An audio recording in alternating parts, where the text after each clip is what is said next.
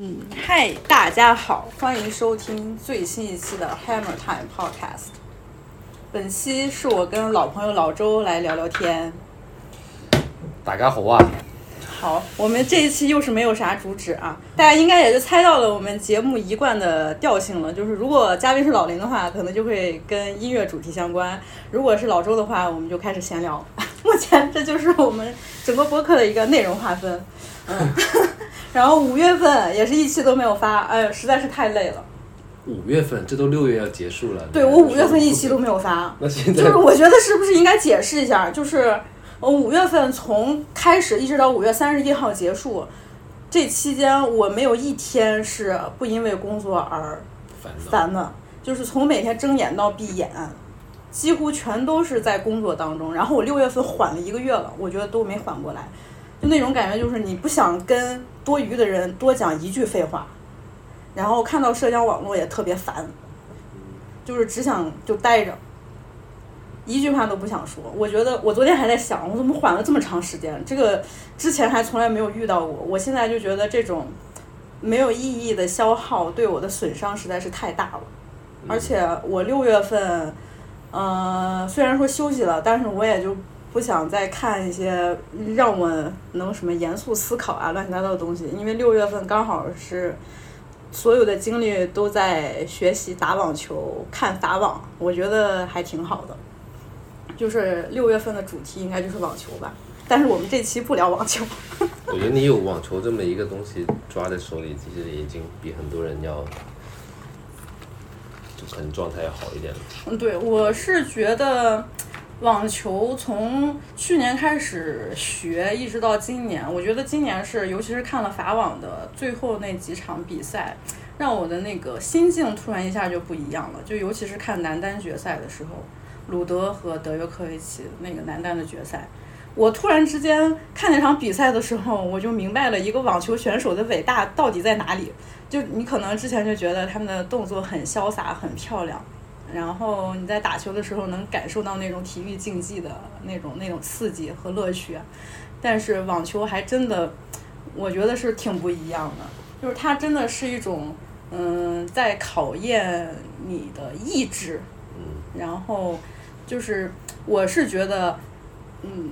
能拿大大满贯的人，或者是特别牛逼的那种职业选手，他是需要非常成熟的心智才可以持续的打完这个比赛。尤其是看德约科维奇，他鲁德打的时候，在第一盘的第一个 game 的时候，他其实失误了很多次，然后。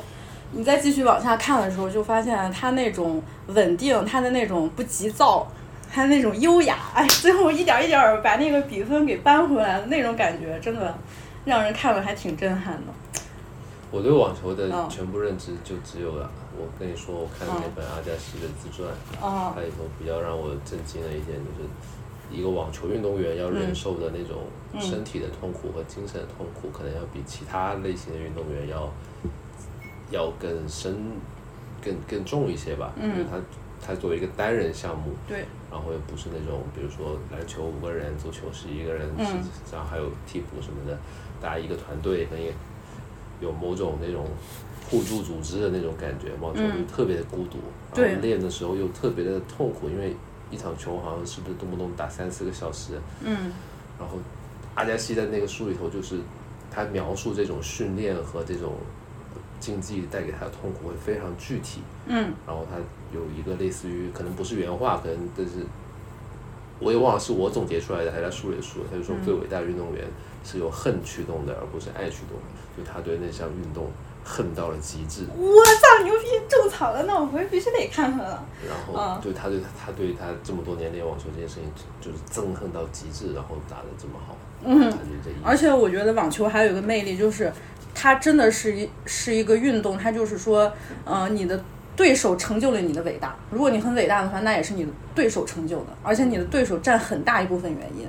就是你看到两个旗鼓相当的人，或者是两个呃打球的那种风格特别不一样，但是在竞技的比赛的时候，尤其是单打的时候，这就是我为什么不喜欢看双打。我看双打就没有那种感觉，我就喜欢看单打，无论是女单还是男单，就是那种对抗的感觉，还有就尤其是他每一次在打球的时候，你可能会在计算我这一盘是不是应该要怎么打，或者是说我的比分到来多少，我应该是用什么，就是技巧或者是那种谋略来怎么把这个比分怎么赢过来。嗯，这种东西我就觉得完全是两个人、两个竞技的人互相成就的。尤其是就是今年的这个男单德约科维奇和鲁德的这一场决赛，看得我真的是非常感动。而且就是你刚才提到一个词“孤独”，确实 网球就是一个非常孤独的这么一个运动，它完全就是让你沉浸在这个场景当中，你就感觉只有你一个人。训练有多苦，我觉得我的感受肯定不如那些职业选手的百分之一，因为我目前把网球还是随随便便的当成一个有氧运动来做的，我还没有体会到那种特别极致的孤独，还有跟自己在对抗的那种感觉。不是这个嗯就只有运动职业运动员才有了。对对对，但是网球真的是一个，呃，跟我之前的想象有很大区别的这么一个运动吧。这个是只有你自己接触了之后，你才会感受得到的。那它跟你以前玩的其他的运动，就是比如报过班或者学过、或者沉浸过一段时间运动，给你带来感受区别主要是啥？以至于你就是持续的想要去，我之前其实我并不是一个对运动有多大兴趣的人，其实打过拳啥的？啊，对我之前学过一段时间的泰拳。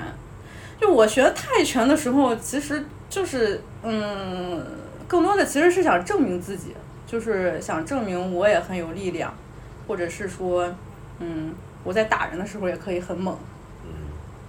但是打拳这个东西吧，我从我自己的感受来出发，它确实很容易让你没有脑子，没有头脑，就是你感觉你自己掌握了一点技巧或技法，你就会特别想去试一试，你就特别想去实践，你特别想打人，然后以至于你到最后那种感受就是你完全被暴力给左右了，那种暴力的想法给左右。我当然知道这种想法非常的肤浅啊，我也反思。就是你，这可能并不是一个职业选手就是应该采取的一个态度，或者我肯定会被其他打拳的人耻笑。但是，就以我非常初级的这种水准来说，在学泰拳那段时间，我我真的就觉得，暴力是解决很多办法的一个途径。然后我不管我在愤怒的时候，还是我在想抒发的时候，我首先想到的就是要去打，要去攻击。嗯我想去暴力去解决这个问题。呃，对我来说，可能我觉得并不适合我。当然，只是因为这是我自己的一种感受。我像我、嗯我可以某程度可以理解这种感受，因为我不知道有没有跟你说过一个事儿，之前我不是也打了一段时间泰拳，嗯然后我女朋友跟我一块去过一次，就第一次，然后就是一开始的时候会有教练带你，不同的教练就是教你基本动作嘛，然后到嗯那一堂课的最后的好像二十分钟，就让我们就是就是打教练，就教练拿带着那个护具，然后就让我们发力，然后。我女朋友自己练和自己学、自己打的时候，其实觉得挺有意思的。嗯。然后，可是到后面最后的环节，然后我开始朝着那个教练的护具就是一直攻击，因为泰国教练他会一直 Q 你，就是嗯嗯我觉得泰拳好像很讲究，就是某种律动，就是他要让你就是节奏很快，然后然后要好像让你放下理智一样的，然后去攻击他，然后我就在那一刻确实会感觉理智被放下了，然后哎就是，对对对，是有这种感觉。你在打拳的时候，这是一个很棒的发泄，但是时间久了，我觉得还是不适合我自己。然后我女朋友在旁边看到，她会觉得很恐惧，就是她会觉得这个暴力会折射到一些，对，就是这个人看起来慈眉善目的小周出了名的脾气好，可是竟然在一定的条件下，他可以展现出如此没有理性的、如此攻击性的一面，他觉得有点吓人。是的。我觉得我们说这个说说说了这一这一堆可能会被职业选手所鄙视，或者说真正打拳的人所鄙视，但是这个真的是我们真实的想法，就是你在打的那些时刻，你就想去把对方打倒，因为这是你唯一的目标，然后你就会觉得，嗯，你自己好像只有这一个目的，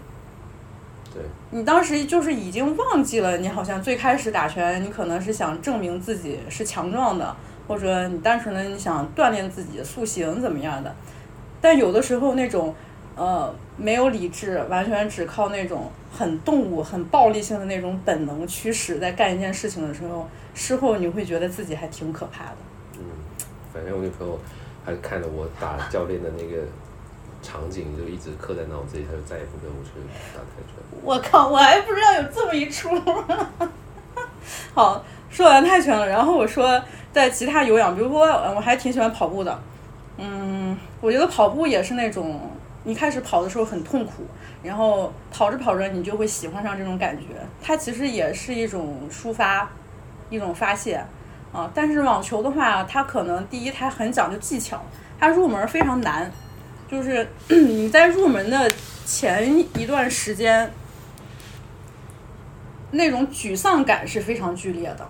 然后可能我是觉得这种沮丧感和我本身要强的这种性格会驱使着我继续打下去练下去。然后到后来我自己其实就是一有空我就想跑出去。我其实还是就觉得我自己需要让我自己的头脑放松一下。我目前还没有体会到更深一层的那种很深刻的感受，不会像你刚才讲的那个自传里边的那个人他讲的。是靠着恨来驱动他自己的。当然，我是觉得这个想法很有意思，我决定拜读一下。嗯，挺好。嗯。所以六月份主要就是在运动，打球。对。然后我其实，嗯，还有一个特别想说的就是，我发现我这半年来逐渐失去了。对流行文化关注的兴趣，或者能让我激动的事情越来越少了。我不知道是由于现实情况本身是这样，还是说因为我看的多了之后，我本我本人对那种文化意义的那种标准的阈值越来越高，然后就导致我现在对什么都提不起兴趣。你回想一下这半年来。有很多事情我都觉得，嗯，没有必要或者没有意义再去讨论了。这跟我之前从做播客开始的这几年想法完全不一样。因为我之前一直到去年或者今年年初的时候，我一都一直觉得，我操，每天都有这么多有意思的新鲜的事情发生，我觉得好刺激啊。然后我看到一些事情的时候，我就很想发出来评论，我就很想思考，我就很想去学习去了解。但是现在我竟然都好没有这样的感觉了。我不知道是由于因为我五月份的工作和六月份这这么长一段时间的休息给我造成了这种疲倦感，还是说现实情况就真的越来越没劲了？嗯，我觉得，因为你刚刚说你这个感受，我是觉得我可能好像更早，可能类似于。在疫情发生后吧，我可能好像就是对流行文化丧失的兴趣会已经很明显了。然后我自己总结就是，嗯，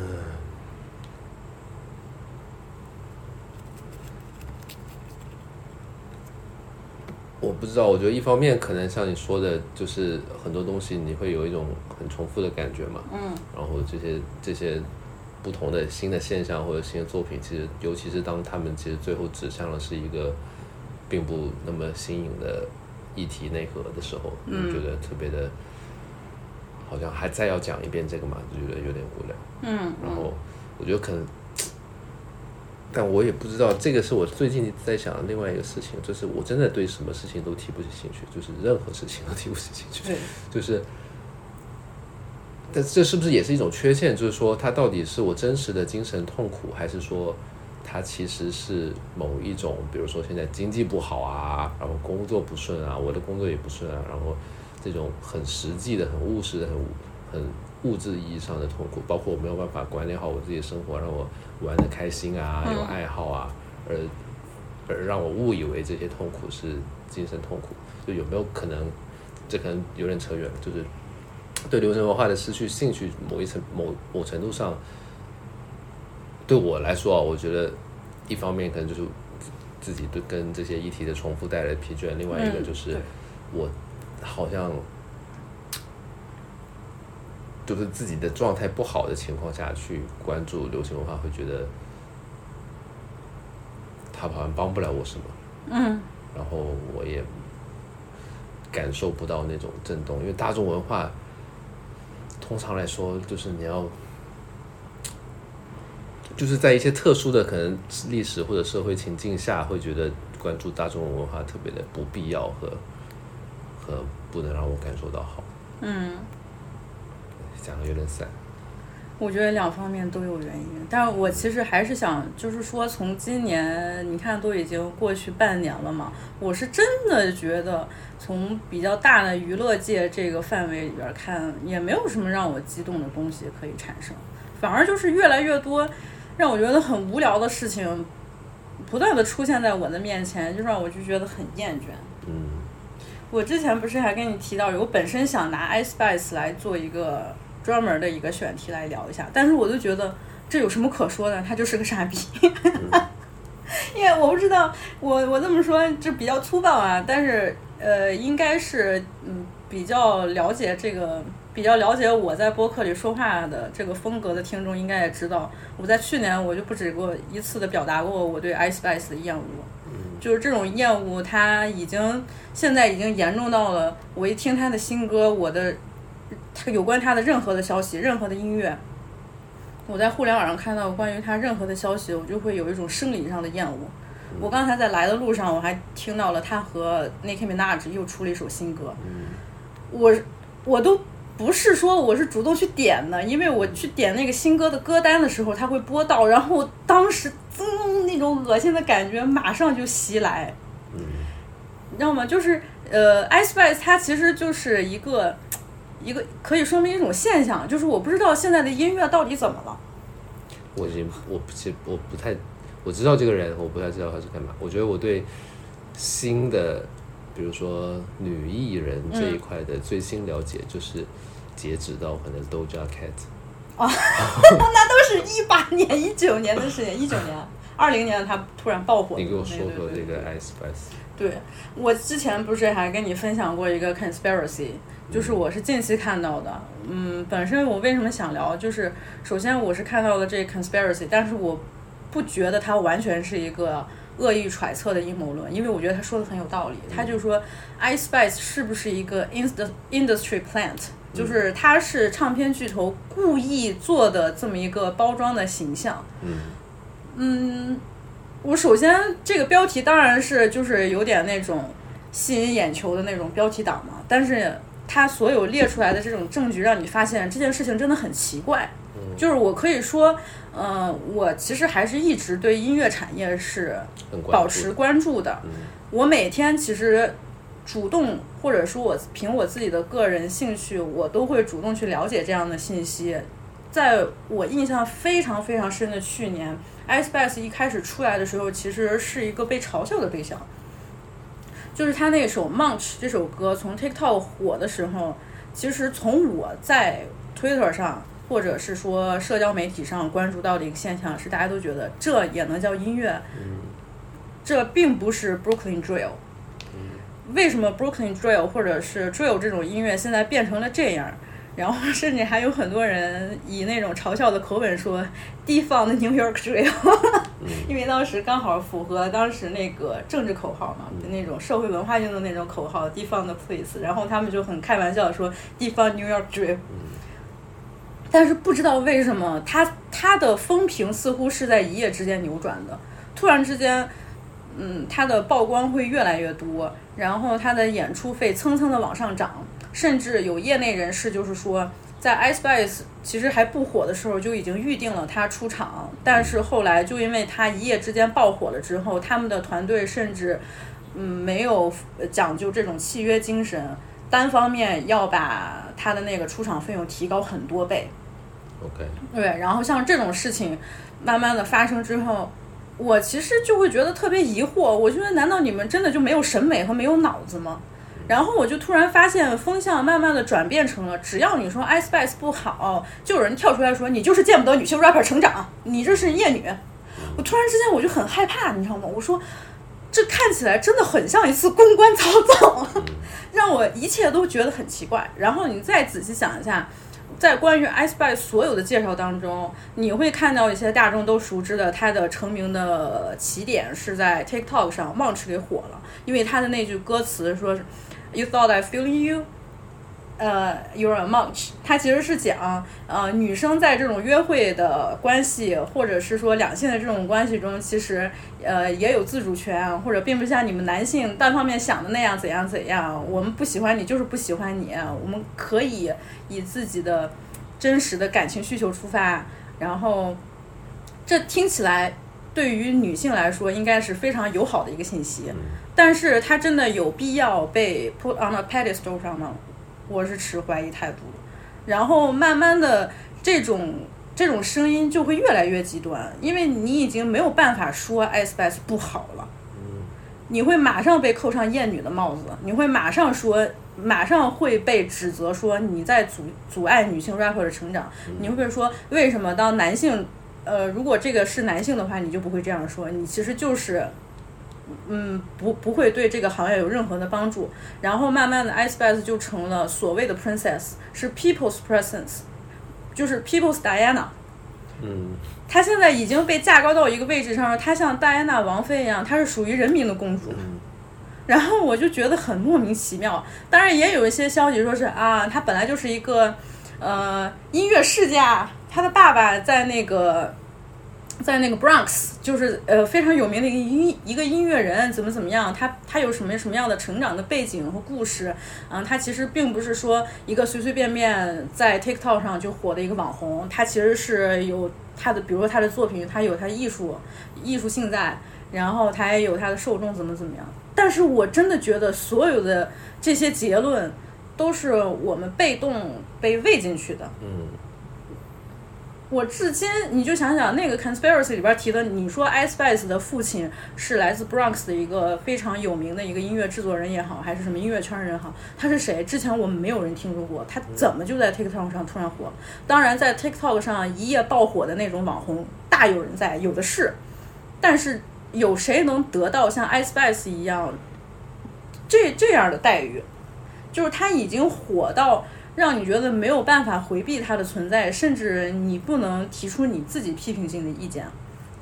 再往后，他就跟英国的那个 Pink Panthers 合作，什么 Boys Liar 啊，然后和 Nicki Minaj 就是那么多次的合作，应该起码有两三首了吧？这样的合作，今今天不是又出了一首新歌？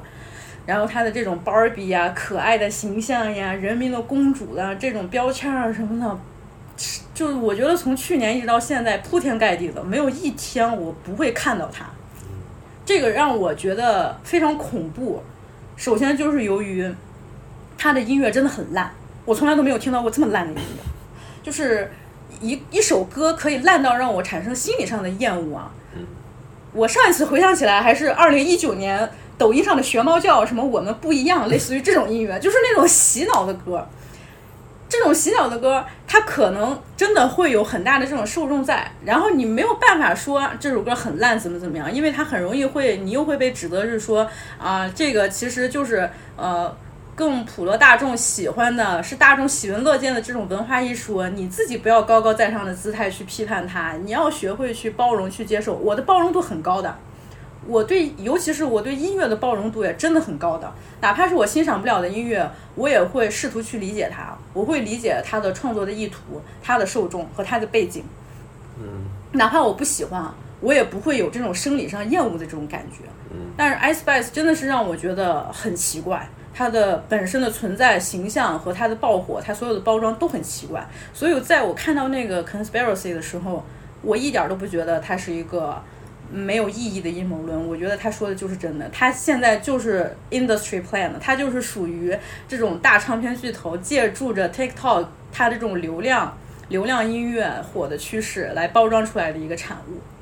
这方面真的美国人还得跟中国人学学，我们中国人一九年都有学猫叫。我我不理解，是你刚说他爆火的那个那个瞬间，可能跟他大家觉得他的音乐内容里头有很这个。就是女性主体性的彰显，可是这个事情不应该很多黑人女 rapper 都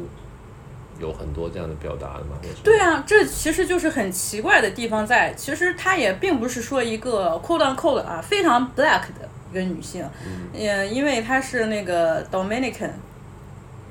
哎，多米尼加，多米尼加啊，共和国，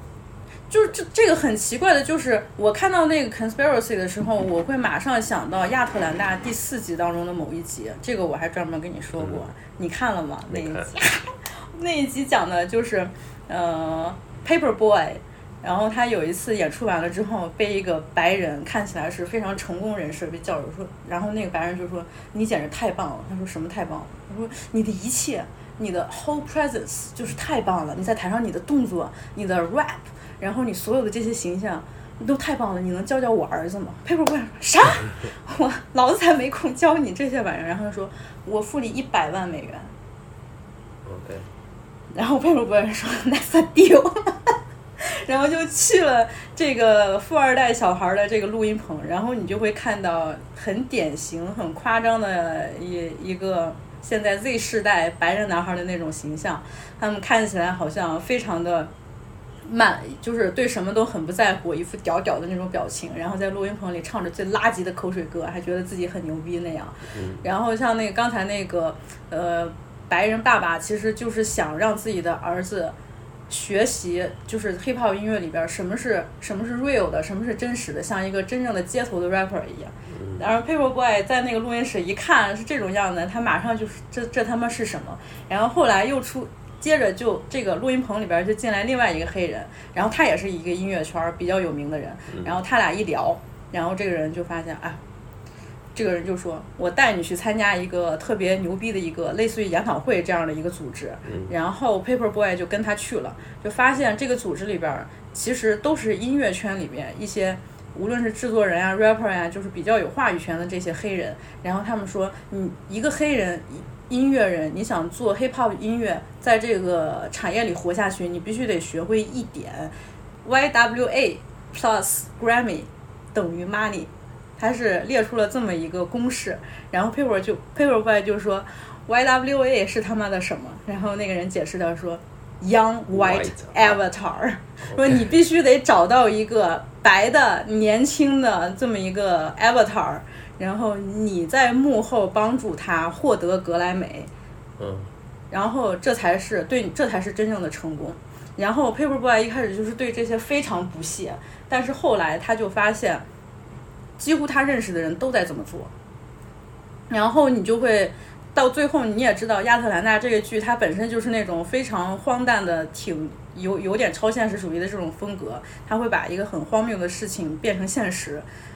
接着，Paper Boy 就是找到了他自己的 Avatar，然后让他得到了格莱美。然后这个小孩儿，他是一个只有十几岁的一个特别装逼的白人小男孩，天天在学校里边就是吸毒、泡妞，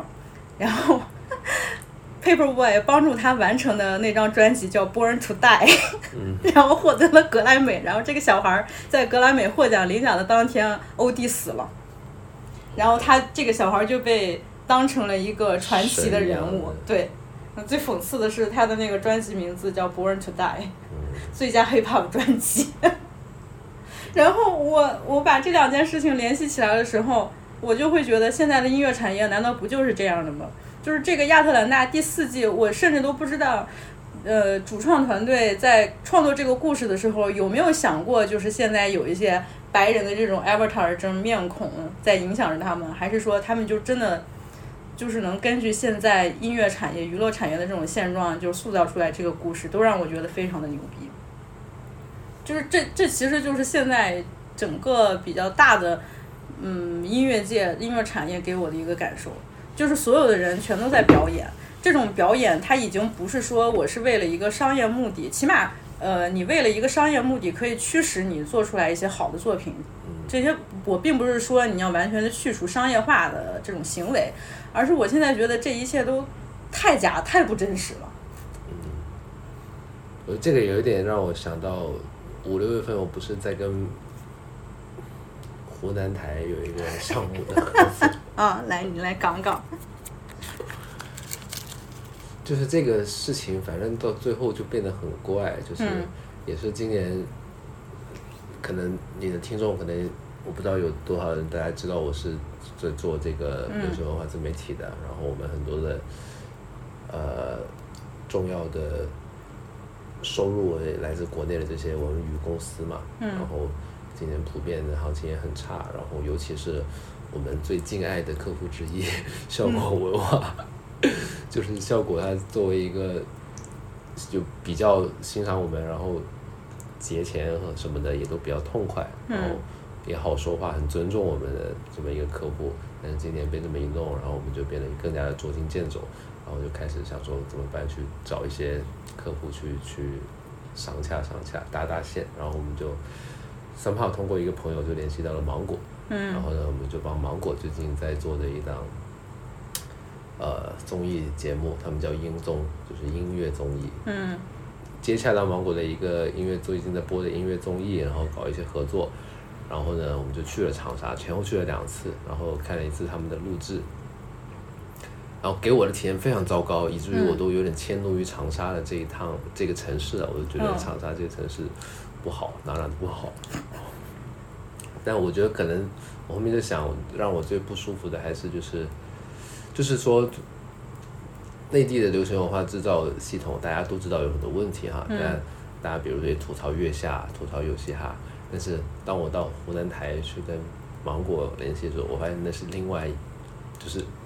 后南 level，就是关于土这个事情，就是说，就是说它比北京的这些呃大型的全民的流行文化制造的公司或者平台或者系统还要更加的陈旧和落伍，就是说他们，比如说他们这个综综艺上选的很多选手，其实根本就，他号称青年派要挖掘就是年轻的音乐人的这种创造力也好，什么新时代的声音，他选嗯。很多这个三十多名这个选手里头，可能有超过一大半都是不不原创的。嗯。就是他们都是那种以前那种，就是唱别人的歌，嗯然后然后有的还可能是台湾的那个那种铁铁肺的那个训练体系出来的，嗯。然后我就看他们那个录制，我就觉得特别痛苦，他们好像就觉得说。还有很多的选手会觉得说，他们应该展现自己的全能人设，就是好像我这一首歌我要来一段 verse 是 rap 的，然后下一首歌我要展现一下我的飙高音什么的，嗯我就觉得就特别的，就是这这一切的展现就特别的没有真的东西在里头，你就会感觉他们还误以为说我全能是一个很好的事情，是我一个所谓的娱乐者一个艺人应该有的素质。但是我就觉得，那我从头到尾看下来，你一会儿这个一会儿那个，就抛开偏见，我就已经就是先从你的舞台表演上去看，我就已经觉得你是非常没有一以贯之的自己的东西的，嗯没有内核的。然后你不知道你在干什么，你在上台，你在提供这些表演的时候，就纯粹的把自己的主体性拿开了，你就是想当好一件衣服，你就想当好一个面具，嗯然后我就觉得特别的难受，所以跟他们这个合作，反正也不是很顺利，最后就是挑来挑去，因为我们要给他拍拍选手采访嘛，挑了几位我们觉得还算还算就是有有创作意识和有在琢磨一点事儿的人拍了一些采访，然后这个活就结束了，大概就是这么一个过程嘛，然后你就是。肯定跟美国的那个娱乐体系也不太一样，但反正就是这种完全没有真实的东西在里头的嗯这种流行文化的东西，对，反正我是有点受够了。我刚才在听你说这些的时候，我想到一个问题，就是其实，在娱乐产业里边，呃，就是娱乐娱乐产，自从有娱乐产业开始，就一一定会有娱乐产品，就是每一个人其实都是被当成一个娱乐商品在的。但是为什么之前的娱乐商品其实都是还有一定价值或者意义在的，跟今年今天的这种娱乐产品它就完全不一样了嘛？我是会有这种疑惑。比如说，我刚想到的一个例子就是 Beyonce，嗯就 Beyonce 它其实也是一个娱乐化娱乐产业里面的一个产品。虽然说它本身这个人就是有他个人的性格特征，还有他的非常有辨识度、独一无二的这种个人风格所在的，但它其实也是一个大众娱乐产业当中的一个非常标准商品化的东西。但是为什么它能成为一个 icon？然后我们现在的娱乐产业就是无法制造出就是这样一个让你追随、让你疯狂、能让你跟他一起去成长的这么一个角色呢？你觉得为啥？我不知道，我就其实就是很疑惑，因为我想到在我小的时候，就是欧美流行文化的两大 icon，就是我被影响的两大 icon 啊，一个是布兰妮，嗯一个就是 Beyonce。我小时候其实受他们俩影响还挺大的，不是说受他俩影响啊，就是说我小时候就是看到这样两个产呃，就是产业里边儿这种包装出来的一个形象，我自己是非常激动和非常喜欢，愿意去了解的。一直到现在，我可以说，嗯，Beyonce 就是伴随了我的成长。嗯，嗯布兰妮她曾经最经典的那个小甜甜的形象，虽然你可以说啊，你以我们现在进步主义的这个眼光来审视她，呃，她也是呃受到了这种，她也是一个产业的受害者，但是我确实我没有办法否认小甜甜布兰妮在在在我小时候，在千禧年。在我成长那个千禧年的年代，他的形象和他的音乐，他的这一切形象和产生的这一些一系列娱乐作品，是我个人成长轨迹当中非常重要的一部分。我没有办法去否认这个事实。然后我其实现在回想起来，我曾经在听他们的音乐和嗯为他们的作品而感动的时候，那些感受我可以说是真的。我到现在也不会否认这些。但是到现在，呃，你可以说是啊。你自你自己随着你自己年龄增长，你的阅历增长，然后你对审美的很多态度也都会转变，你的价值观也在变。那可能这些东西吸引不了你，但是符合当下的这种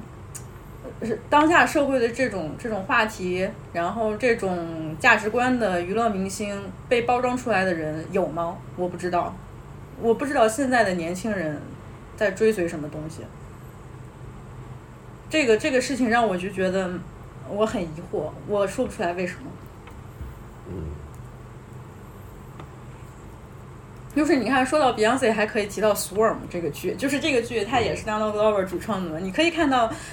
就是一个很有影响力的，哪怕他仅仅是一个音乐人、一个歌手，这样一个流行文化的这个 icon，它可以对人的影响可以达到怎么样深的地步？它可以使一个人疯狂，它可以使一个人的心理变态扭曲。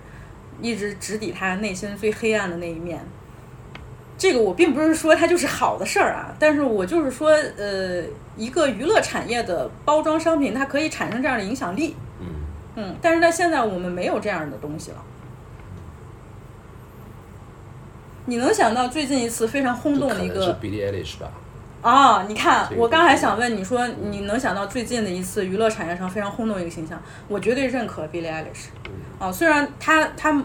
有一些音乐也确实让我觉得啊，这有什么新鲜的？就是很流行的歌，但是我也认可他的存在，我也认可他的才华。代表了一对对对，一个好像一个时代的那个形象被他代言了。对，那 Billie Eilish 他他火的时候也是一八年的时候，一八一九年的这个时候火的。对，对啊。年前了。你说这这几年到底发生了什么？我不知道，大家是哎精神世界现在都已经就是无聊到这种地步了吗？还是说现在这个时代就是越来越糟糕了？我也不知道，我在想，可能一方面跟是不是娱乐产业本身也有心无力，让他们再想去推出这种一张面面孔可以，不管是代表一个。一个社会的切面，或者是一个一个什么样的族群或者一代人的声音的时候，他们其实就这些年，大家也都知道，是所谓有了互联网，有了有了社交媒体以后，大家的审美分化很进行变得很很快嘛，没有以前那么容易说你你看好这个方向，然后你砸一些资本就能做出来这么一个面孔。但是社交网络也不是这几年开始才发展的。我就是想到，就以前啊，哪怕就是有一些我不能理解的综艺节目呀，或者娱乐产物，就比如说国内的这些综艺和选秀，我可能我不是它的受众，但是我能明白它有一定的观赏性，就是我可以知道啊，它吸引人的地方在哪里。嗯，就比如说像有嘻哈或者月下这种音乐综艺。我可能我本身是非常反感这一类的节目的，但是我能明白他为什么那么有受众，我能明白这个乐队在演出的时候为什么台下的观众会那么的疯狂，我可以理解这种心情，因为它起码是它呈现出来的某些东西，你无论是说真实的也好，或者是说它是在艺术上有一定的价值也好，它可以带给人什么样的共鸣，能激发起人的一种什么样的感情也好。嗯，虽然我不是受众，但是我能明白这种现象的产生。嗯但是从这两年开始，甚至连这种我看不上的垃圾综艺都没有了，我看不上的这种垃圾的话题、流行文化的话题都嗯不会再产生了。我不仅仅是说在国内，甚至更大范围都是这样的。嗯不知道，我也嗯，我觉得可能是不是韩国的东西这两年还有还算是有有一些类似于那个叫什么 Lisa 啊他们那个 Blackpink，他们那个团队，我我也不知道，但是现现在 K-pop 还还是这么的火吗？因为我自己感觉好像也没有前两年那么那么火。那么也势头往上涨了吧。虽然这也是我不能理解的，因为我个人非常讨厌 K-pop，啊、我觉得 K-pop 这一切所有的东西，这种，呃，以集体为单位要求统一，然后包装出来的这种过度标准化、商业化的这种产物，对我来说没有任何的价值。但是它确实有一定的观赏性，是吧？虽然你不是受众，但是有一定观赏性。哎，这个万能金句，我现在学会了，我就老用。他说，我现在很反对一个事情的说，嗯，有一定的观赏性，但我不是受众。对，别的我就不知道了。我觉得东亚和欧美好像确实这几年都没有。嗯，但我还是说，这可能到底是仅仅是我们个人的这种理解，看到了还是。对，或是说这个问题，我觉得是生产方还是就是生产端还是消费端的问题，就是我觉得有可能还不一定是，就是生产端当然有生产端的问题，但是可能更更大的推动是不是消费端，就是所有的大家这些人也都在消费这些流行文化内容的人，怎么说呢？我现在反正有一种倾向，就是我想把万事万物都怪罪到短视频身上。是的。我就是觉得一切再的坏再就是确定一点，就是全都是字节跳动的锅。对，真的，字节跳动是垃圾，TikTok 垃圾，抖音真垃圾，真是。我就是觉得他们就是真的一代人所有进接受信息的方式的脑子，就是脑回路完全的被改变了，嗯，以至于，比如说你看一个垃圾综艺，你起码还得有一个半小时真情实感的带入进去。嗯我觉得可能连这个都已经被很底层的改造了。对，而且我发现现在年轻人讲话讲不清楚，就是写不了长文章。我经常看到，就是我现在已经不怎么看那种类似于公众号类似那种东西了啊，但是我有时候会刷一刷国内的社交网络，你就会看到一个人在表达一个事情的时候，他那种语言的匮乏，然后一一个事情翻来覆去讲不清楚，甚至一句话都写不利索的那种情况。反正对我来说，我是读都读不下去的。但是我不知道为什么有些人能读得下去。我觉得啊，这他说了什么你能看懂，反正我看不懂，我就是会有这样的感觉。这个事情也是一步一步、一步一步变成这样的。早年你在校内，在 QQ 空间你还写点日志，后面到微博就变成一百四十字了。再后面现在，我现在是看到那种小红书式的，就是家人们，然后，嗯，就是那种语言，我就觉得很难受。反正，我我反正我是那种非常极端的。一个如果有一个我生活当中的人开口闭口就是这种网络用语的话，我在心里会把他彻底拉黑。你刚才不是也跟我说你看了最新的《黑镜》吗？对我看了，我觉得《黑镜》第一集挺有意思的，就是他在讲 John is awful 的时候，他最后不是去去问那个就是那个叫什么，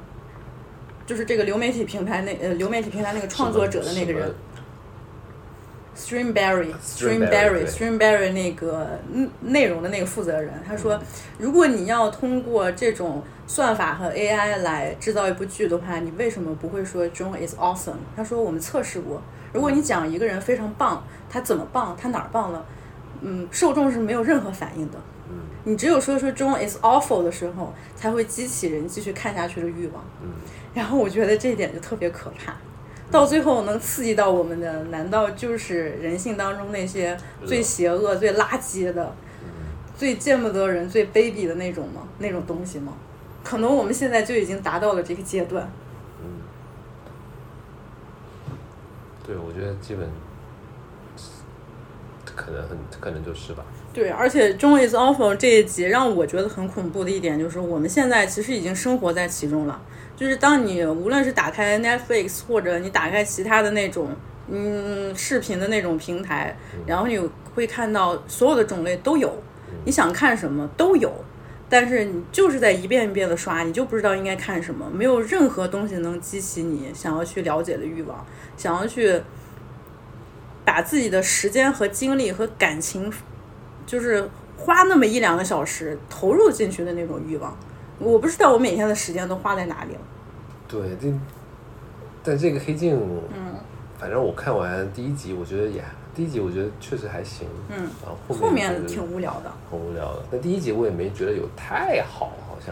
是啊，我觉得 Netflix 就是这种自黑还挺有意思的，因为所有人就是很多人吐槽嘛，就是像你看现在这种视频流媒体平台的这种竞争，HBO，然后 Netflix，还有那个谁，呼噜。就是这些各大视频平台打仗的这种，都会在宣称自己有最独家、最好的这种内容，全都在抢内容版权嘛。呃，提到 Netflix，其实大家都有一个共识，就是你打开 Netflix，你你想看的似乎全都有，但是你只是一直在浏览，你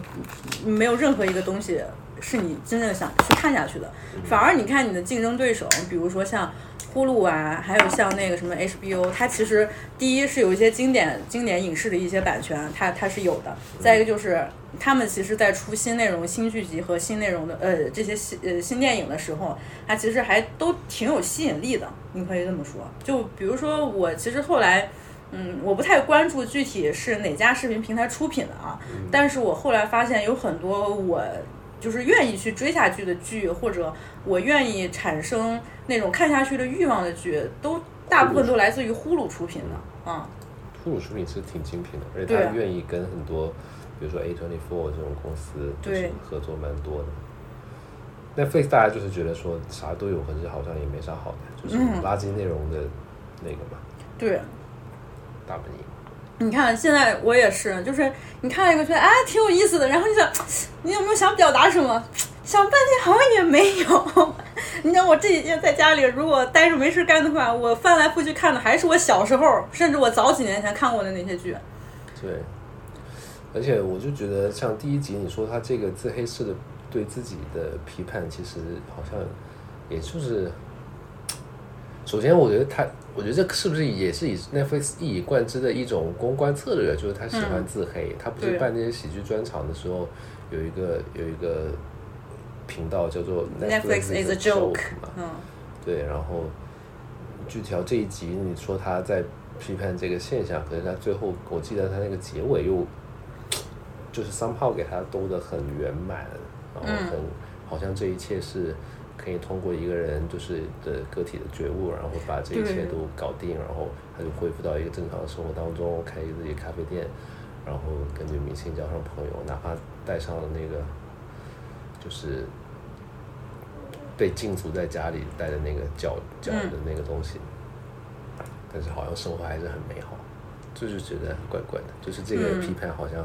显得很浅薄，以及他推翻这个好像说只要一个人他醒过来就可以。但我觉得好像没有那么容易吧。对，现实情况其实是更糟糕的，因为现在内容制作的形式确实是这样。就是这个可怕的原因，就是说，你看这一集，你可能就已经意识到了，我们就身处这样的环境当中，它不再是一个那种反乌托邦式的那种预言警示了，就是你其实已经生活在其中了。我们现在就可以看到那种短视频平台上流行的那种内容，流量最高的那种内容，全都是这种批量制造出来的。甚至这件事情在几年前就已经有预兆了，就比如说那种抖音热歌的制造，然后一直到呃到现在，它可能是那那种很多为了点击量，它生产出来的那种毫无意义的水视频。嗯，它慢慢最后就进化成了你所有看到的一切制造出来的内容，全是。通过这样这样计算出来的，嗯，但是你怎样去打破它呢？它好像，我我觉得他提出来的解决办法对我来说，并不是一个很鼓舞人心的结果，就是觉得啊就这样。那其实我们还是没有任何办法来去改变它。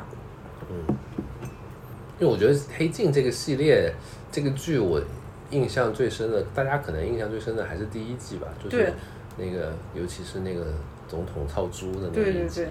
我觉得那个就是真的是把，就是把你的内心冲突拉到极致，然后就没有好的解法那种感觉。他第一季里边还有一集，他也讲的就是在未来世界，每一个人需要去靠是不是蹬脚踏车来给自己挣分儿，然后自己活下去的那么一个情节。然后一好我记一个积分制，但是对对对，我记也比较久远了。然后后来慢慢的，呃，黑镜这个版权就是被美国这边买下来，然后由美国团队这边来创作的话，只有一集是比较好的，就是那个个人信用打分制的那个东西。就是你可以看到，你可以给任何一个人评分儿，然后这个人的评分儿会渗透进他的生活。可能我印象比较深的也就是这几集。你说的后面这个我都没印象。嗯，那个当时我还是感触挺深的，因为当时好像正赶上，就是你在国内会听到这样的消息嘛，就比如说支付宝支付宝它的那种信用积分儿可能会渗透到很多方方面面，包括呃，都不仅仅包括你这个人在那种财务上面的这种信用，甚至还包括你在生活当中各方各面的呃这样的评分，因为它的这个数据都是打通的，尤其是像中国大陆这么一个受老大哥严密监视的这种环境当中，会会给人一种非常强烈的那种恐惧感。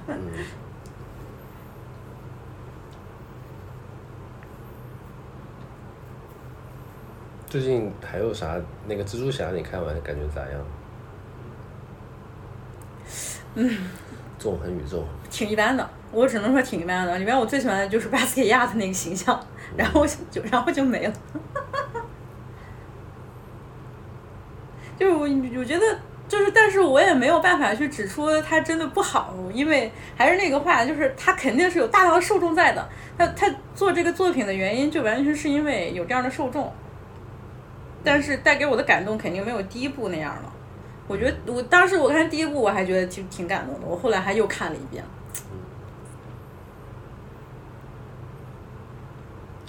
我觉得还挺好的，纵横宇宙。但是第一部我是没有看过，我是后来回来补看的。然后，我觉得纵横宇宙让我感觉好的就是那个，我也不知道，反正就是一种情绪吧，就是那个小孩他觉得不愿意。就是说，啊，觉得他没有办法接受那个，就是要牺牲掉，比如每一个蜘蛛侠身边一到两个亲近的人这种、这种东西，然后，对我就觉得可能跟我心境比较契合，戳到你的点了，但是。就是对牺牲掉什么去换取什么的这个公式，可能我现在比较敏感，就关于这个东西。嗯嗯，好像就没啥了，最近感觉也没看什么有意思的东西。人造人选之人哦，造浪者，这个你看完了吗？我看完了，我也看了，我觉得这个还是好。是吗？你来谈一谈。我我也觉得挺好的。那首先好，第一个肯定是由于它本身它题材很稀缺，就是嗯，我看到一个评价，就是说，呃，你可能对于习惯像欧美这种不避讳讨论政治的这种环境当中，你会觉得台湾制作这样一部剧集，它所有的那种议题，它的讨论其实已经不新鲜了。但是这些话用中文讲出来，它的震撼就是不一样。对，嗯我觉得很，我觉得一方面就是以以就是最直观的，就是你作为这种我们华人，就是看到华人在竞选、在参选，然后在做这种政治 campaign，然后其实本能的就会觉得很激动嘛，嗯然后。嗯然后另外，我觉得就是你都，我觉得还是被这种年轻人的状态，就是他相信一个东西，然后可以付出一条政治实践的道路，然后去争取那个结果的这种这个链条很单纯，然后也很直接。可是这个东西，我觉得就是大陆现在的年轻人身上也看不到这种东西嘛，然后自己也感觉没有这个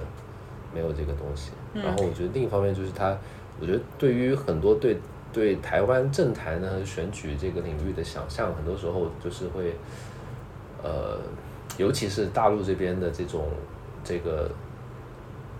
对他们的宣传，会把他们显得很不可理喻啊，嗯然后很多的很多，比如一天到晚都是政党之间完全没有来由的辱骂，然后就就或者说大家对他印象像对民进党陈水扁那种那种要去跟怎么样想方设法讨好乡民们啊怎么样，然后我觉得他里头展现出了台湾政治生态的新的一种新一代的政治生态的的一个面貌嘛，就是大家很关注环保议题啊，关注然后女性的权益，因为他事实上。最后，在现在的台湾正引发了一场 Me Too 嘛？对。然后我觉得，就是戏里戏外又形成了一层呼应，就是说做一点东西可以有一点好的结果。这个东西我觉得还是挺，反正我就觉得挺好。是我在里边儿，这这个剧比较感动我的地方，就是看到了女性之间的那种互相帮助。嗯。就是，哎，我真我真现在，尤其是今年，我感受就非常强烈，就是。女的就是好，男的就是不行。在遇到任何困难的时候，有很多女性，她确实就是，嗯，比如说实际发生的那种性骚扰、被侵犯，然后，嗯，被更大的权力压制，这种并不一定会你是真的亲身体验过的。但是就是由于女性这个身份，你可以感同身受，你能明白对方的那种无助，你能明白他需要你的支持。在这个时候，女性会毫不犹豫的去帮助女性，就是。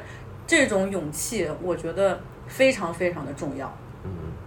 而且我很生气的就是，这个剧现在在大陆真的提都不能提，嗯，一提就会被封。嗯，他那个词条好像一上映就就下掉了。嗯，完了，说完了这么多，最后发现最有意思的还是网球。其实就很好，我觉得有一个东西，觉得真的有意思，去把它接纳到生活里就已经很好。嗯。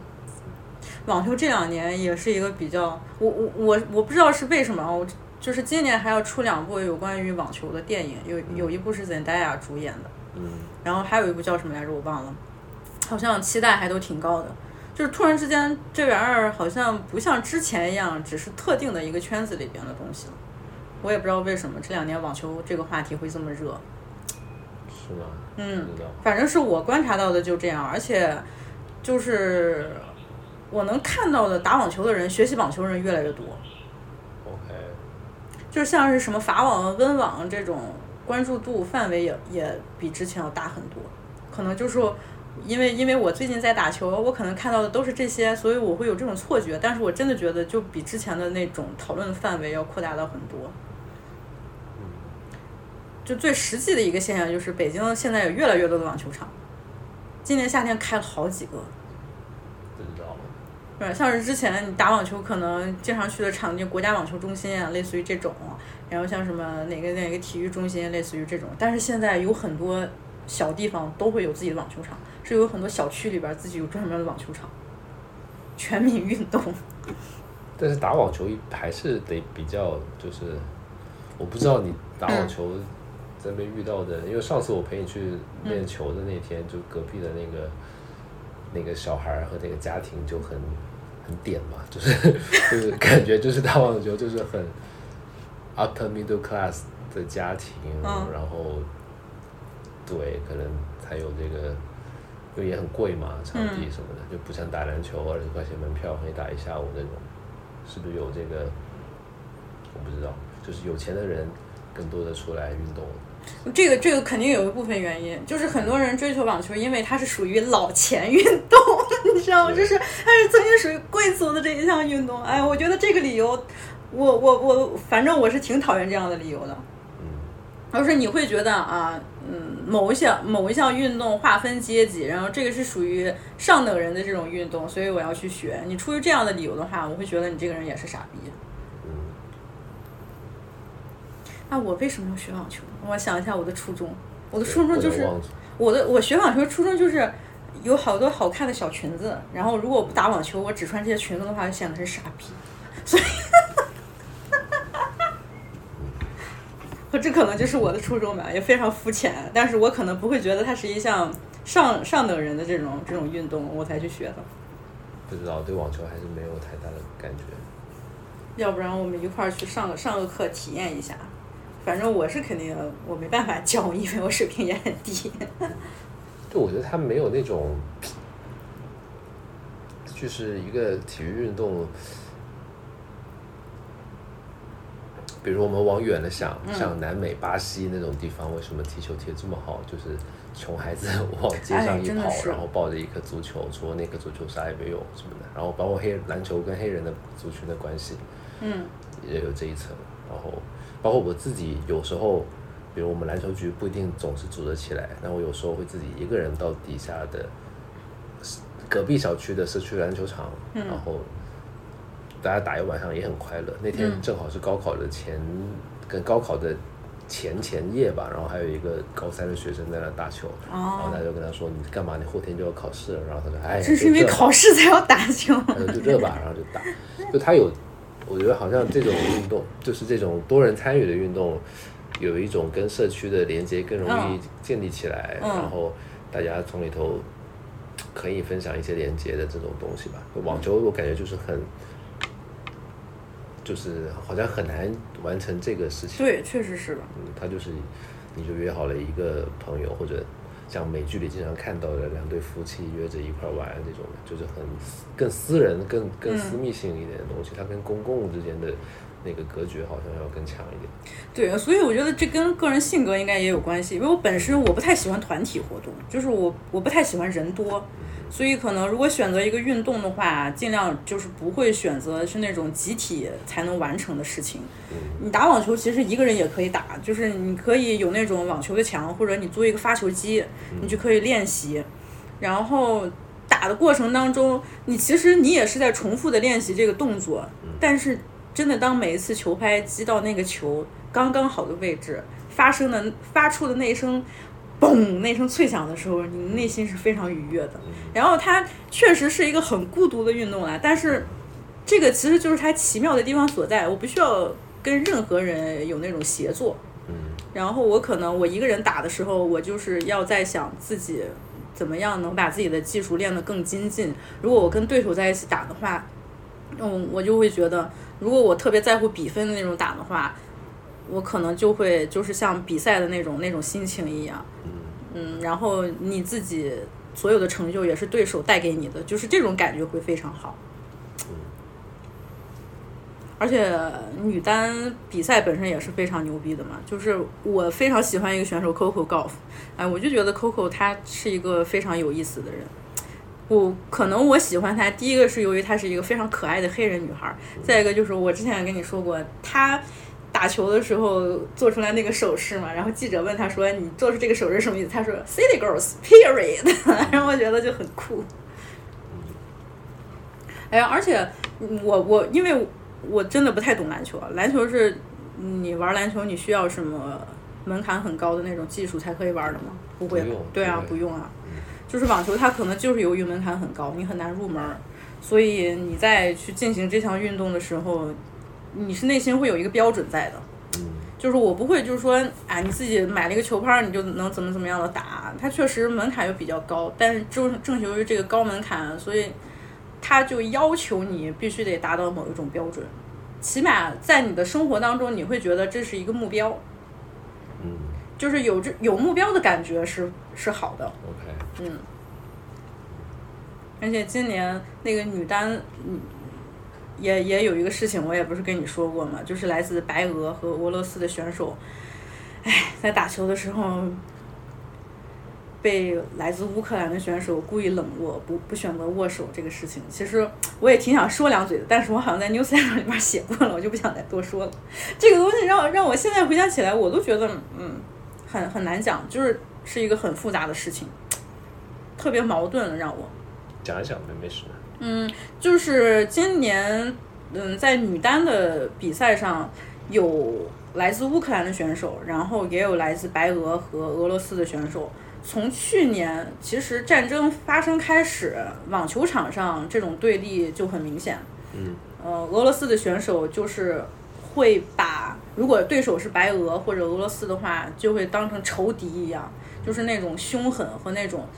不顾一切想要赢的那种感觉，他把自己所有的愤怒都是放在了球场的比赛上面嘛。然后网球有个惯例，就是结束之后双方必须得握手。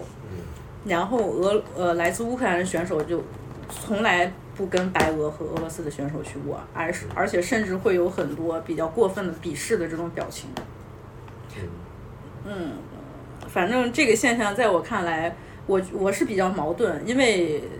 里边有一呃，今年法网有一个我非常喜欢的选手是来自白俄的萨巴伦卡，我非常喜欢他。就是我看比赛的时候跟你说，我陕北大姐，什么陕北大姐，我说他就他的那种，呃从外形上和打球风格上特别像那种。呃，非常坚硬的那种俄罗斯女性的那种那种形象，我本身就我觉得这种形象特别有特征嘛。然后她打球打的也确实很好，而且也很年轻。我忘记是零零年的还是九九年的，那就是也是一个二十三四岁的一个小姑娘吧，打球也挺猛的。然后她跟她的对手就是，呃，一嗯来自乌克兰那个谁打球的时候，你就明显的看到对方那个乌克兰选手，哎，名字太长了，我给忘了，打的也很好，但是他打球的时候是完全被这种。国家之间的这种战争冲突所左右了他的心智，你这个时候你就会特别明显的看出来，为什么网球是属于成年人的运动，就是它需要你特别特别稳定，需要你非常成熟的去面对这个比赛，要不然你一旦有其他的情绪在干扰你的话，嗯，你打球的时候就会特别明显的看出来你自己乱了。他那个那个乌克兰选手在打的时候，你能看出来，他就是把对方。把萨巴伦卡当成了一个杀父仇人的那种，就是一个大仇敌的那样在对付。你看出来他的那种慌张，他的愤怒，然后他，尤其到最后就是乱了阵脚的那种感觉，让让你就觉得非常可惜。本身是一个旗鼓相当的两方，可以打出来一个非常精彩的球，结果就是由于俄乌战争的这件事情的影响，嗯，到最后就弄得其实挺难堪的吧。然后到后来。也没有去选择握手，直接就给了一个白眼，而且他是那种径直走到裁判跟前，跟裁判握了一个手，扭头就走了，就连萨巴伦卡看一眼都没有看，然后现场就是一片嘘声。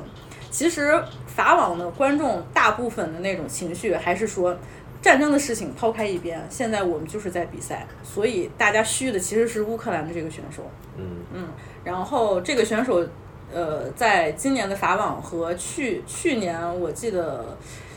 去年法网好像也有，还是美网，也就是对白俄和俄罗斯的选手都有这样的反应，所以才争议就挺大的。我能理解啊，就是有一些人当然是指出批评，就是说，嗯，你不应该把战争的这种情绪带到赛场上来，怎么怎么样的。但是我并不是以类似于老中的，或者是站在俄罗斯的这么一个角度来去批评他，我是觉得很没有必要。首先，网球比赛它真的不是代表国家来参赛的。还有一个就是萨巴伦卡其实不止一次的就表示过，没有人想要战争，我没有办法选择我的国籍，我就是一个白俄人，我也谴责了白俄的总统，但是也就只能说到这儿了。当乌克兰记者在一次一次逼问他必须要表态，要表达一个非常强硬的这么一个立场的时候，根本有没有想过对他这个人来说，其实也是很危险的。因为东欧的这些选手其实也是从小到大，从就是一直训练到职业网球选手，他们也是有很大压力的嘛。虽然你参加这个比赛是以个人的名义，并不是以国家的这种身份来参赛的，但是国家肯定也是有投入的。然后。你根本就没有想过，在一个集权体制国家成长出来这么一个人，如果说出来这些话的话，他自己会会面临很大的危险。我觉得这一点是大家现在就已经非常的极端，就让我弄得挺挺难受的。就是尤其是女单，我觉得我们老中人还是比较可以理解，我觉得运动员的处境。对这个，我并不是说以一个老中的这样的立场来讲这件事情啊。首先，确实没有人喜欢战争；再一个就是，我是觉得你要求一个这么年轻的小姑娘，在一个世界关注的比赛上谴责自己的独裁总统，你这件到底是为了什么？再一个就是，我觉得这个战争。战争产生的影响是对每一个人来来说都是巨大的伤痛。我觉得不可能，就是没有人真的会喜欢战争、赞同在战争，除非那些老变态之外，那些极端的变态之外。你在这个时候要求对方必须要做出一个什么样的回应，表达一个什么样的立场，嗯，有什么帮助呢？就甚至就是还有一个乌克兰的一个退役的，也是一个很有名的选手，就就是在那儿谴责，说是，哎，你可以通过你自己的发声来改变呀。这虽然改变不了什么，但是你必须得发声啊。意思就是，就是就好像说是啊，你是一个网球选手，你可能说话有一定的影响力，所以你就必须要怎样怎样说。这一点就让我觉得非常不可理解，因为很多人我就知道，但凡是有有一个正常人类的同理心的人，肯定都是会同情乌克兰，站在乌克兰这一边的。但是我并不会觉得，但凡是乌克兰这个立场出发的这些要求都是对的。嗯，这件事情本身就很复杂，你不能只靠表面上说说什么话，你就能带来什么改变。萨巴伦卡就说：“你真的会觉得我说什么话对战争能有什么样的影响吗？确实没有。这一点并不是说我自己变得越来越靠向独裁权力的这一方啊，我只是觉得单纯的对这个选手来说，他是非常不公平的。而且我觉得网球的网球的这种体育精神，它最后的这个握手是非常重要的一个形式。你竟然能在最后选择不去握手，这个事情对我来说就是没有办法接受。我不知道，我没有看那么嗯全的信息啊。我听你讲过这个事两遍，我的感觉是，如果我是那个乌克兰运动员，可能我也会选择不握手，是吗？就是，就我可能会很挣扎，就我对肯定会是是很很挣扎到底握还不握，然后可能每一个握还不握都都会导致很多的嗯后续的的讨论和。我刚刚意思是这样的，就是说我可能如带入到他那个情境，我也会就是不握手作为一种表态，但是我嗯理智上会觉得说，他如果去进去握手，可能这个能量会更大，然后他们俩的这种示好可能也能为他带来更好的发声的平台，而不是嗯。导致于他跟比如说变虚，然后以至于他的声音进一步被淹没掉。乌克兰运动员，嗯他他确实他可能用这个姿态表达了他的做了他的表达嘛，嗯但是我觉得可能就是就是说这个时候。就是谁有理谁没有理，谁占理不占理，好像没有那么重要吧。就是说，嗯，我我能明白，就是我说这件事情，其实也并不是想说乌克兰这边一定做错了，萨巴伦卡就没有错。嗯但其实萨巴伦卡确实没有做错，但我也不是说乌克兰选手就是做错了，就是这件事情没有谁对谁错，就是给我造成的一个感觉就是，呃，我突然就是想到了一件事情，为什么那个乌克兰选手这个行为让我会觉得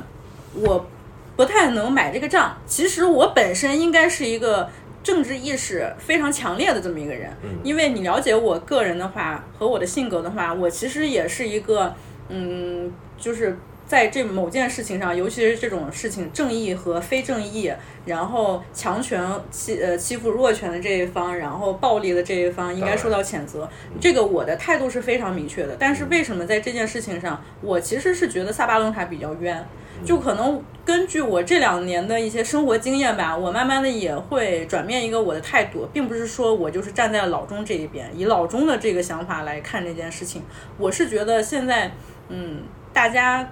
对某件事情的态度都过于的狭窄了。嗯我不是说我反对任何事情都要跟政治相关，因为这件事情没有办法避免，政治问题是会影响到每一个人的。就包括前两呃，我想到了前两年金马奖的那件事情，我其实坚定的就是维护那个女导演，就是你在金马奖上，你就是可以说出你自己的政治理念，你可以表达你的政治观点和你的立场，这都没有问题，我支持他。而且我就觉得反对他的那些人才是傻逼，一直到我一直到现在我都这样认为。但是在一个网球体育比赛上，可能首先这个这个场合它不是一个政治性的。可能就是你的对手的两方刚好是由于国籍的原因，是站在对立的两方。我只是觉得很不值。嗯就是呃，我一直在强调，网球是一个非常需要耐心和成年人的理智和意念来完成的一项运动。其实就在这儿，就是在这个时候，在此时此刻，你是否能只关注到这场比赛？你是否能只关注到你自己？你和你的对手会互相成就，能达到一个什么样的结果？我觉得这个过程是非常单纯、非常美好的。在这个很糟乱的这个环境当中，网球是我觉得唯一一个非常纯粹的一个东西，就是两个孤独的人在比赛，这是一个非常纯粹、非常干净的一个场合。并且他倡导的理念也其实是友好的竞争。嗯啊，然后像在这样一个场合下，嗯，首先你因为你自己的政治立场，在打比赛的时候自己过于情绪化，然后让这场比赛的结果最后输了，然后能就是造成了这样的结果。可能这是由于你自己的选择，你也不会后悔。但是我总觉得，嗯，这种感觉就是怪怪的。我并不是说在批评他，或者在谴责他。我明白。对，就是我我是觉得。任何一个东西，任何一个事情都会有政治的影响，但是我不希望我们只有政治可以谈论。我希望除了政治之外，我们真的还有别的选择，我们还有谈论其他事情的选择。我不否认，在很多时，在很多事情我们会有政治的这个角度，但是政治不是唯一的一个角度。这个其实就是我的一个想法。就所以。我虽然也是站在乌克兰这一方，但是你切实的看到了很多情况，你就会觉得，难道乌克兰总统他强硬的表达他自己的任何的要求，难道都是合理的吗？其实也不全是，就是当乌克兰总统，呃，相当于一种道德绑架，再来要求其他国家向他提供武器的时候，你真的觉得这种做法是正确的吗？我其实，嗯，并不会觉得。对战争有任何的好处？我不知道，我也不知道。我觉得这个问题好危险。但是真真的，我我觉得我我可以在这个播客里边讨论这个节目，起码就是首先听众也并不是很多，再一个就是可能大家嗯自由的那种意识其实还是都是同等的。我觉得并不是那种很极端的那种啊，起码还可以把这件事情摊开来说一说。就像我之前分享给你的那个文章，王静写的那个文章，就是。就是战争对他在德国乡村的这个影响，我自己感触真的非常深。因为在读这篇文章之前，我其实还没有想到这些东西。就读了之后，我才发现，哦，原来战争对一个在德国乡村生活的人，他的影响会这么的大。然后你其实到这个阶段，你没办法站边了。你你站边才是显示你自己其实很幼稚，不会考虑全面的这么一种行为。我是这么想的。对，我，对，就之前我们一个作者，外部公稿的作者，写过一一个影评的稿子，就是写几个战争影片。去年有几个战争影片还嗯比较集中的出现吧，就《西线无战事》的新版，然后呃，然后那个一个什么啤酒运送，嗯，等等，然后他那个标题就是起叫做。我们不是要反对战争之恶，我们是要反对战争本身嘛？嗯，其实可能就是这么意思。就我刚刚也是这这个意思，就是说，就像你说的，就是就战争的哪一方是更正当的，哪一方更不正当的，然后呃，不知道怎么讲，嗯，就我就感觉好像，当然它当然是一重要的，但是好像就是好像又有时候又觉得没那么重要。这么讲有点怪，就是说，但是我能理解你的意思，就是说，这个很难表现的不出错，就是很难表达的不出错。对，然后就是，就是说，如果聚焦到那两个运动员的握手，我就是说，可能，就是我觉得现在更想把视角就是放在不是谁更有正当的动机去选择握手还是不握手，而是说到底谁有更大的能量可以在此刻去释放善，去解决冲突。嗯，然后如果有有这个能量的人，他就是可能可以去做到这一步的话，事情才会好。哎，那确实太理想化。我记得你是不是在世界杯也表达过类似的这个这种？因为你在世界杯的时候也写到了关于没有立场的那个。哎，你在世界杯写的其实写的是阿根廷的一些东西。对，但是你当时写的其实也是在战争的这样一个环境下。对吧？然后大家因为世界杯决赛的这么一场比赛，哦，那种感动，就是有一种短暂的治愈吧。对，正好是去年年末嘛。对，其实这个，就我觉得看体育比赛给我带来的这种安慰，其实也在于此。就我从来都不否认政治会影响到各方各面，但是在法网这样一个比赛当中，我其实是希望我能看到的和我能体会到的是真正关于网球它本身。但是体育就确实就是它的政治属性非常非常对对对，这个就这个就没办法了。对，那你就假如说，嗯，我们身为这么一个中国人的这么一个身份，然后如果就是呃，你看就是在这么一个强硬的，无论是外交还是对对内部自己的人民非常强硬的这种这种治理环境当中出来的这么一个人，然后如果我们去参加一个比赛，因为我们是中国人，因为我们是集权体制下诞生的这么一个人，我就应该会受到排挤，我我会就我就应该遭受到那样的待遇吗？如果是我换成这样的这样位置来想的话，我其实觉得挺委屈的。嗯，我感觉说我们两个说完这些东西之后，感觉自己好像到一个人到中年，非常犬儒，非常那种中庸的那么一嗯嗯那么一种一一种人了。感觉好像变成了我之前特别鄙视的那一类。哎，我想起来。那个《造浪者》，《造浪者》里边有一句话我还印象挺深的，说是什么？三十岁之前，三十岁之前如果是左的话，哎，那句话怎么说来着？类似吧，就是说，三十岁之前不30岁左，不左不你就没有心。不是左派就是坏，三十岁之后还三十岁还是左左，就是没脑子，没大脑。嗯但这种话也，这个俏皮话其实嗯，应该它也不算原创的，就是这个很多年都有这种说法。对。我看到这句话的时候，我还挺想笑的。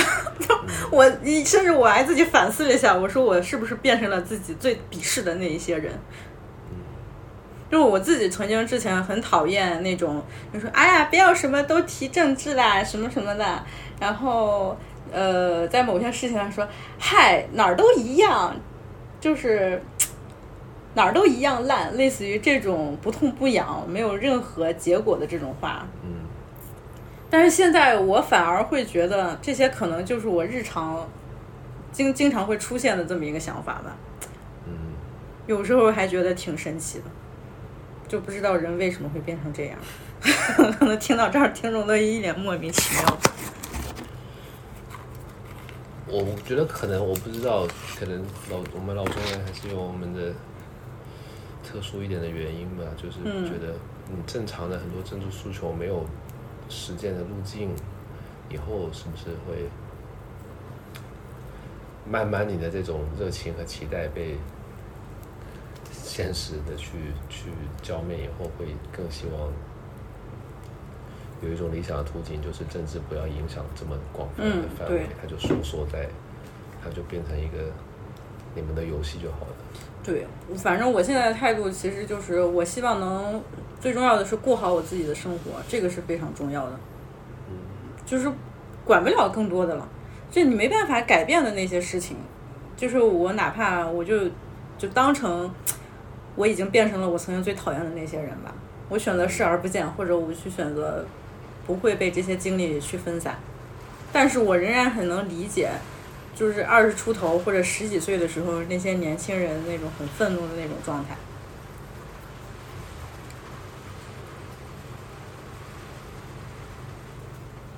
完蛋了，越说越把自己好像弄成某一类某一类人了。主要是我现在真的，我觉得思维特别那种黑人老哥。嗯就我 之前我还一直跟老林说呢，就是你知道美国黑人有一些其实是嗯比较偏保守吧，意识会比较偏保守，或者你会看起来是不符合当下黑人进步的这些这些人。举个例子，比如说 Killer Mike 啊什么的啊，前几天还发新专辑了，做的非常好。我觉得应该是算是我年度前几了，我非常喜欢这张专辑。还有就比如说我们曾经提到的 Dave Chappelle 啊，嗯，他反对性别多元，不是他不也不能这么说，被认为是恐同，反对性别多元，然后甚至是包括其他像，呃，那个那个我非常喜欢那个 comedian Carlos Miller，、特别喜欢开女同的那种玩笑，然后开女性的这种玩笑。他们所有的这些输出，嗯所有的这些制造出来的内容，甚至包括 Kanye West anti-Semitic，就是你会觉得他们是属于黑人当中保守的那一派。但是其实我这两年反而会越来越能理解他们为什么会这样做。这个东西，我其实我每天都在反思，我每天都在想，甚至是在来的路上，我还在听那个 Slow Burn 最新的那一集播客，他讲的是 Clarence Thomas，啊，就非常有名的，就是最具代表性的呃黑人保守派大法官嘛。然后我其实，在想我为什么会我的想法会变成这样，可能第一是我是觉得有很多理念性的东西，尤其是跟政治和意识形态相关的那些事情，不再仅仅是停留在纸面上的意义了。我会觉得追求这种意义是没有没有任何道理和没有结果的。我可能更希望能关注到实际完成了什么样的结果。嗯可能会呃会说这是理想主义一点一点消失，慢慢变得很现实，但是我不觉得这是一个坏事儿。就是像之前啊，我记得有我印象非常深的有一次，就是二零年在 George Floyd 这件事情之后，也不是说紧随其后，就是这场呃 B 呃 Black Lives Matter 这个运动一直会持续的持续的那个那个阶段，Ice Cube 好像发表了一个什么样的声明。他自己对着镜头很严肃地说：“嗯，要和共和党的一个人成立一个什么样的组织？我们联合起来要改善我们现在遇到的这种情况，什么什么样的？你记得吗？”不记得。当时我记得非常清楚，因为 S Q 他现在在美国已经是那种非常合家欢。就是快乐的那种那种黑人娱乐明星了嘛，他可能跟他最早刚出道的时候那种非常激烈的 N.W.A 时期那种愤怒的形象已经会不一样了。然后很多黑人跳出来说他是一个 sellout，然后当时甚至我很多朋友圈很激进的人也会骂他说他 Ice Cube 是一个 sellout。但是 在这个时候，我我自己的感觉就是，首先我希望你能把 Ice Cube 说的这段话完完整整听完，你明白他到底要在干什么。因为从 Ice Cube 的那个表述来说，就是我现在站在共和党或者是站在民主党任何一边有差吗？我我站在民主党这一边，难道就会对黑人实际情况有所改善吗？那现在共和党给了我这么一个机会，我选择去跟他合作，我认为我可以达到一个好的宣传的效果，我为什么不去这样做呢？难道做这件事情一定要和民主党合作才是正当的吗？然后他自己其实，呃，把自己说成了是一个 messenger 的这么一个形象，就是说 don't kill the messenger，你不要把所有的责任都怪罪到我这个人的头上来，因为你你所面临的这种系统性的压迫和长久以来这个种族歧视是很难在一朝一夕之间改变的。而且 Ice Cube 从那个二零年底就是大选的那时候，其实一直释放出来的信息就是。不管你选择哪一派，你其实对黑人来说真的是一次进步吗？也不见得。他其实是希望人站在这个角度来思考问题，而不是说，呃，一拥而上的为了反对 Trump，你你就一定是说啊投 Biden，你就一定会获得什么样的成功？嗯，我其实是能理解这一点的。而且为什么？就比如说，呃，就说回到 Clarence Thomas 吧。他本身是一个保守派的大法官，然后呢，他又是，比如说，他曾经也在 Roe v. Wade，呃呃，Roe v. Wade 这件案子推翻的上，也做出了一些比较重要的这个决定啊。大家可能会觉得啊，就是这种黑人老保守派那种，为了谄媚谄媚白人，然后非常保守的这种这种，你可以想象到的任何非常典型这种 title 往他身上安，但是。而甚至他还有那次非常著名的性侵嘛，就是 Anita Hills 一直一直到现在在指控他的性侵，其实都还没有得到一个公正的结果，就是呃集合了所有老派黑人、保守派的那种所有的那些缺点，他厌女，然后他特别保守，他不尊重女性，怎么怎么样的。但是 Clarence Thomas 有一句话我非常赞同。他说，他从来不相信所谓的 woke 和 progressive，他只相信永恒的抗争，因为他知道这件事情并不是一朝一夕能解决，并不是你投票投给了共民民主党的某一个人，你就能把这件事情解决的。我觉得很多人其实，呃，在一个就是政治理想非常激进的这么一个年纪，或者。就是觉得自己可以改变世界的这么一一个年纪的时候，其实都会把很多事情过度的简简单化。我是觉得我之前其实是经历过这样的阶段，所以我才现在会有这样的评论。嗯嗯，对，我明白。嗯，而且现在很多就是你说所谓的进步、所谓的自由派的那些那些东西，在我看来，我也并不是完全赞同。说的好像给自己着过呢。完蛋了，这个播客要被骂了，我要被骂了。不至于啦，我觉得还好了。就包括前段时间六四的那个民运领袖性侵的那个事情，哎呀，真的好恶心啊！就你看，就是我觉得所有的东西啊，就是任何一派，哪怕你这一派看起来是非常单纯理想主义的，为了民主，你喊再大、再吸引人的这个口号，你最后最难面对的是你自己人性本身的那种恶、邪恶的那一面。然后王丹的那个团队，他不是就是会把所有指责他性侵的这个这些人都说这是 CCP 怎么怎么样的阴谋嘛？又把它升级，转成了这样的一种矛盾，就让我觉得这些人真的好土啊！我真的看了你们这帮土人就很好笑，哎。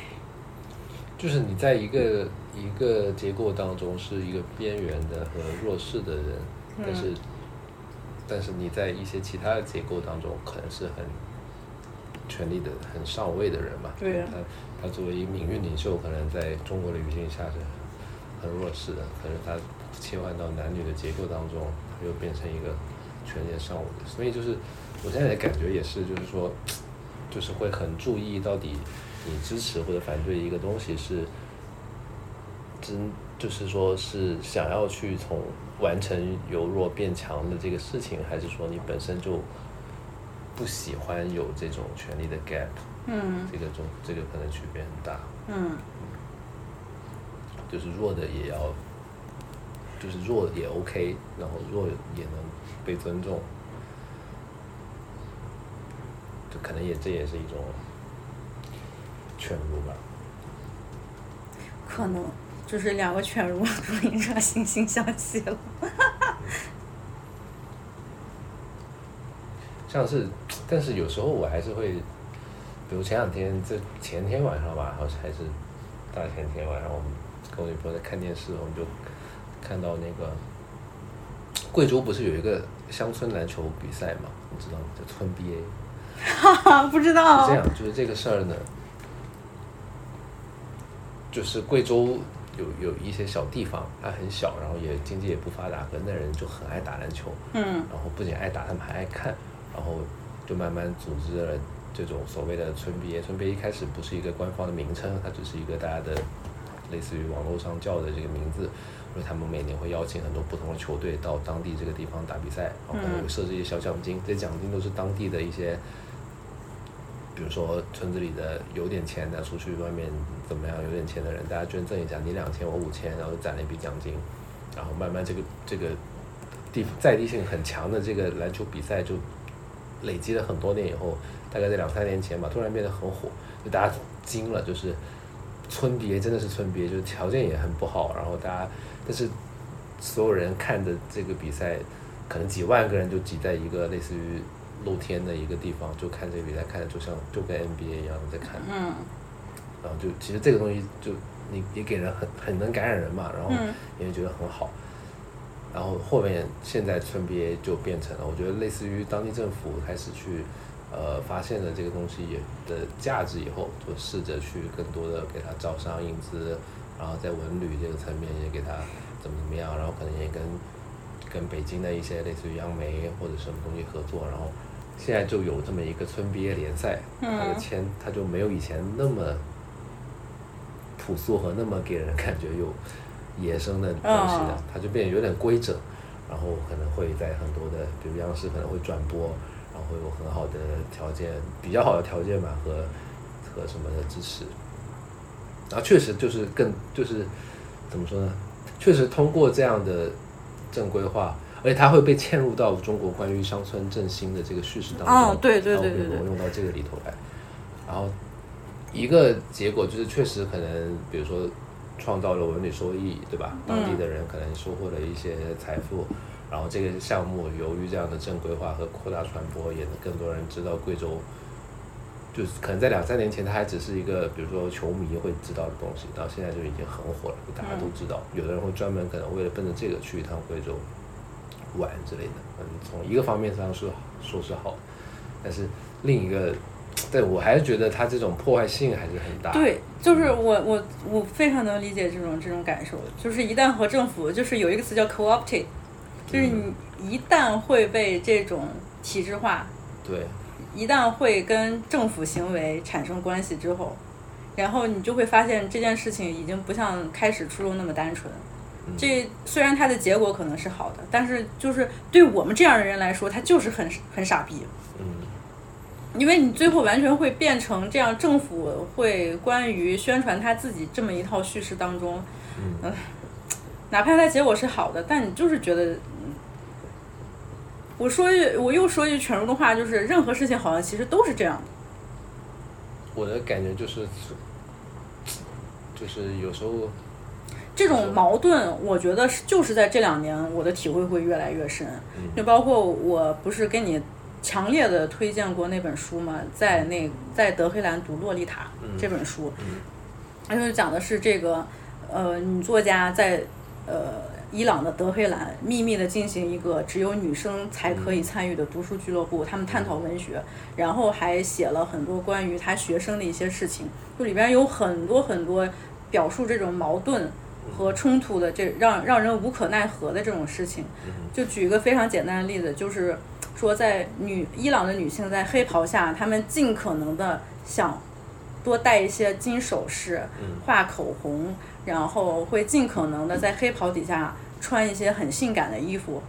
就是本身，如果你本身就说以现在中国女性主义叙事的这种这种角度来看，